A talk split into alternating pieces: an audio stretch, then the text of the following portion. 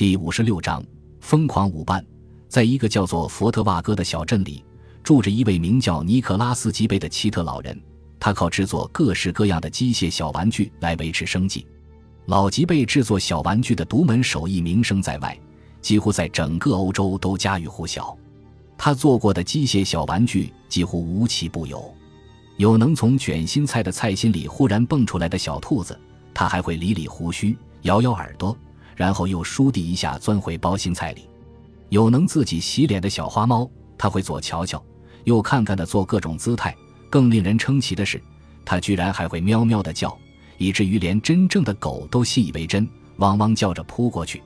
还有能说话的木偶，老贝吉事先在木偶肚子里放置一个留声机，只要扭动开关，这个木偶就可以一边向你脱帽致意，一边说“请你好，谢谢”之类的话。甚至还可以高兴地为你唱歌，如此说来，老吉贝可就不只是个手工艺人了，他简直可以和任何艺术家媲美。虽然他做这些小玩具只是业余爱好，但也绝不是像一般人那样的闲情雅致或消磨时间。他在这些小玩具上倾注了自己的全部心血和情感。在老吉贝的店铺里堆积着很多这样的东西，尽管件件都是样式奇特、精妙绝伦。但是却很少有人问津，为什么呢？因为老吉贝制作这些东西并不在乎能否卖掉，而是出于对手工制作的痴迷和喜爱，所以他也就任凭那些东西像古董一样静静地陈列在店里。下面我们就列举几件小玩具，让大家领略其精妙之处。有一只机械小木猴，它可以凭借暗藏在体内的充电装置，连续小跑两个多小时。如果换上一个功率大些的充电器，它甚至比真猴跑得还要快。有一只飞鸟，它可以振翅飞向半空，然后在半空中盘旋几周，又回落到它起飞的地方。有一副骨架是以铁棒为支柱做成的，竟然能够伴着音乐跳舞不舞。还有两个绅士和小姐模样的木偶人更是绝伦。老吉贝在那个绅士的肚子里藏了一根管子。不仅让他能够抽烟，还能够喝酒，酒量甚至比三个年轻人都要多。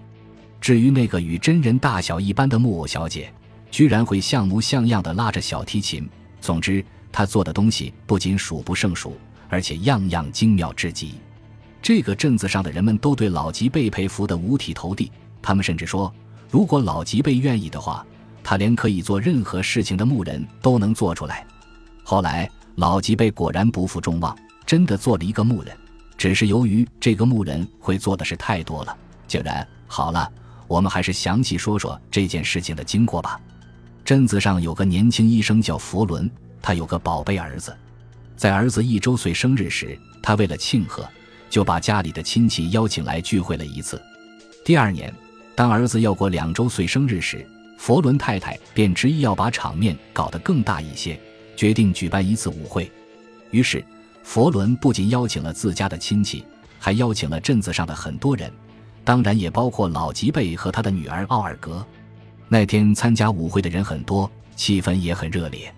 第二天下午，老吉贝正坐在屋子里专注地看报纸，他的女儿奥尔格和几个好友则聚在院子里聊天。他们聊着聊着，话题很自然的就转到昨天舞会上的男士们身上来，一会儿评论某个男士舞技娴熟，很潇洒。一会儿又嘲笑某个男士舞姿蹩脚、面容僵硬。当时他们毫无顾忌的平头品足，并没有留意到屋子里的老吉贝。喂，你不是经常参加舞会吗？好像那些男士很少有会跳舞的。一个女孩子对另一个模样俊俏的女孩子说：“就是他们在舞场上都好像是故作姿态。”那个俊俏女孩子回应说：“不过。”我发现他们倒是很喜欢和你搭话的，他们都说些什么？那个女孩子接着问道。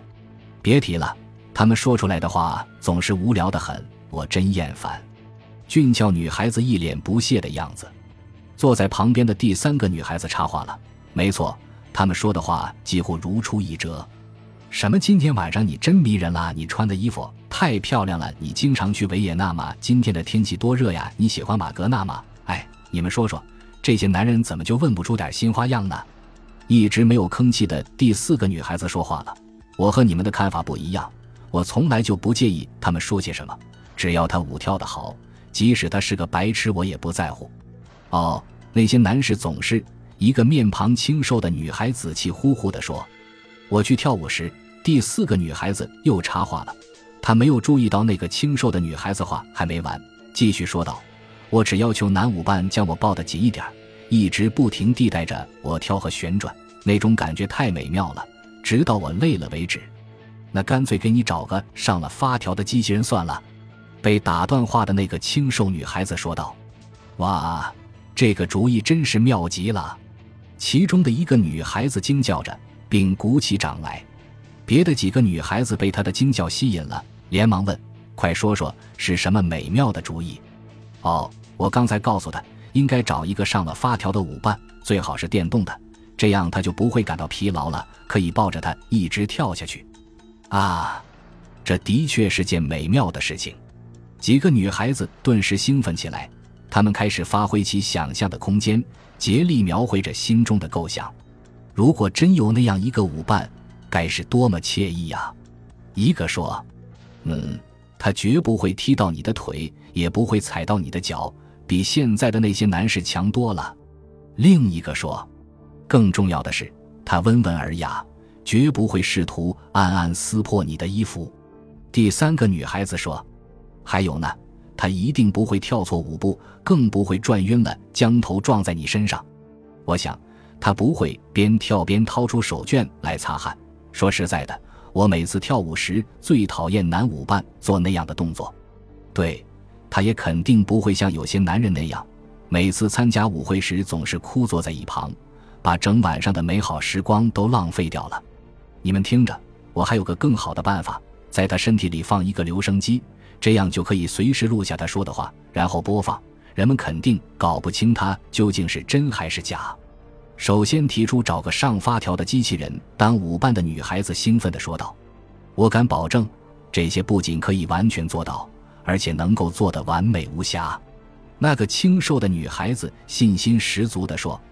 女孩子们叽叽喳喳的说话声惊动了屋里的老吉贝，他放下手中的报纸，也将两只耳朵竖了起来，仔细地听着。这时，恰好一个女孩子无意间朝这边望过来，老吉贝见状。赶紧又举起报纸，装作似乎什么都没听到的样子。终于，女孩子们聊完散去了。老吉贝也放下报纸，赶忙走进他的工作间，忙碌起来。女儿奥尔格从门外经过，听到工作间里传出父亲来回的踱步声，还有偶尔发出的轻微窃笑声，她并没有太在意。这天晚上，老吉贝和女儿聊天，其中有很多是关于跳舞和他们舞伴的事情。包括他和朋友们经常谈些什么，眼下什么舞蹈最流行，在这些舞蹈中会穿插些什么样的步伐等。当时奥尔格还多少感到有些奇怪，上了年纪的老父亲怎么也对舞蹈感兴趣了。在接下来的几个星期里，老吉贝不是低着头若有所思，就是待在工作间里很长时间都不出来，有时还会偶尔发出一两声莫名其妙的轻笑声，就像是他想起了一个别人无从得知的笑话似的。奥尔格对父亲的这种举动也摸不到头脑。过了一个月，富有的木材商老温塞为了庆贺他侄女订婚，决定在佛特瓦戈镇举行一次舞会。老吉贝和他的女儿奥尔格也被邀请参加。这天，奥尔格收拾妥当之后，就去找他的父亲一同出发。结果老贝吉并不在屋里，他又来到父亲的工作间，推开门一看，发现父亲此刻正挽着袖子。满脸是汗的忙活着什么？快走吧，不然就晚了。奥尔格催促说：“哦，你先去吧。”老贝吉说：“我还有点工作要完成，不会耽误多久，我很快就会赶过去的。”当奥尔格转身要离开的时候，老贝吉又大声说道：“你告诉他们，有一个年轻人要跟我一块去，他可是个英俊的小伙子，舞也跳得棒极了，到时候女孩子们都会围着他转的。”哈哈。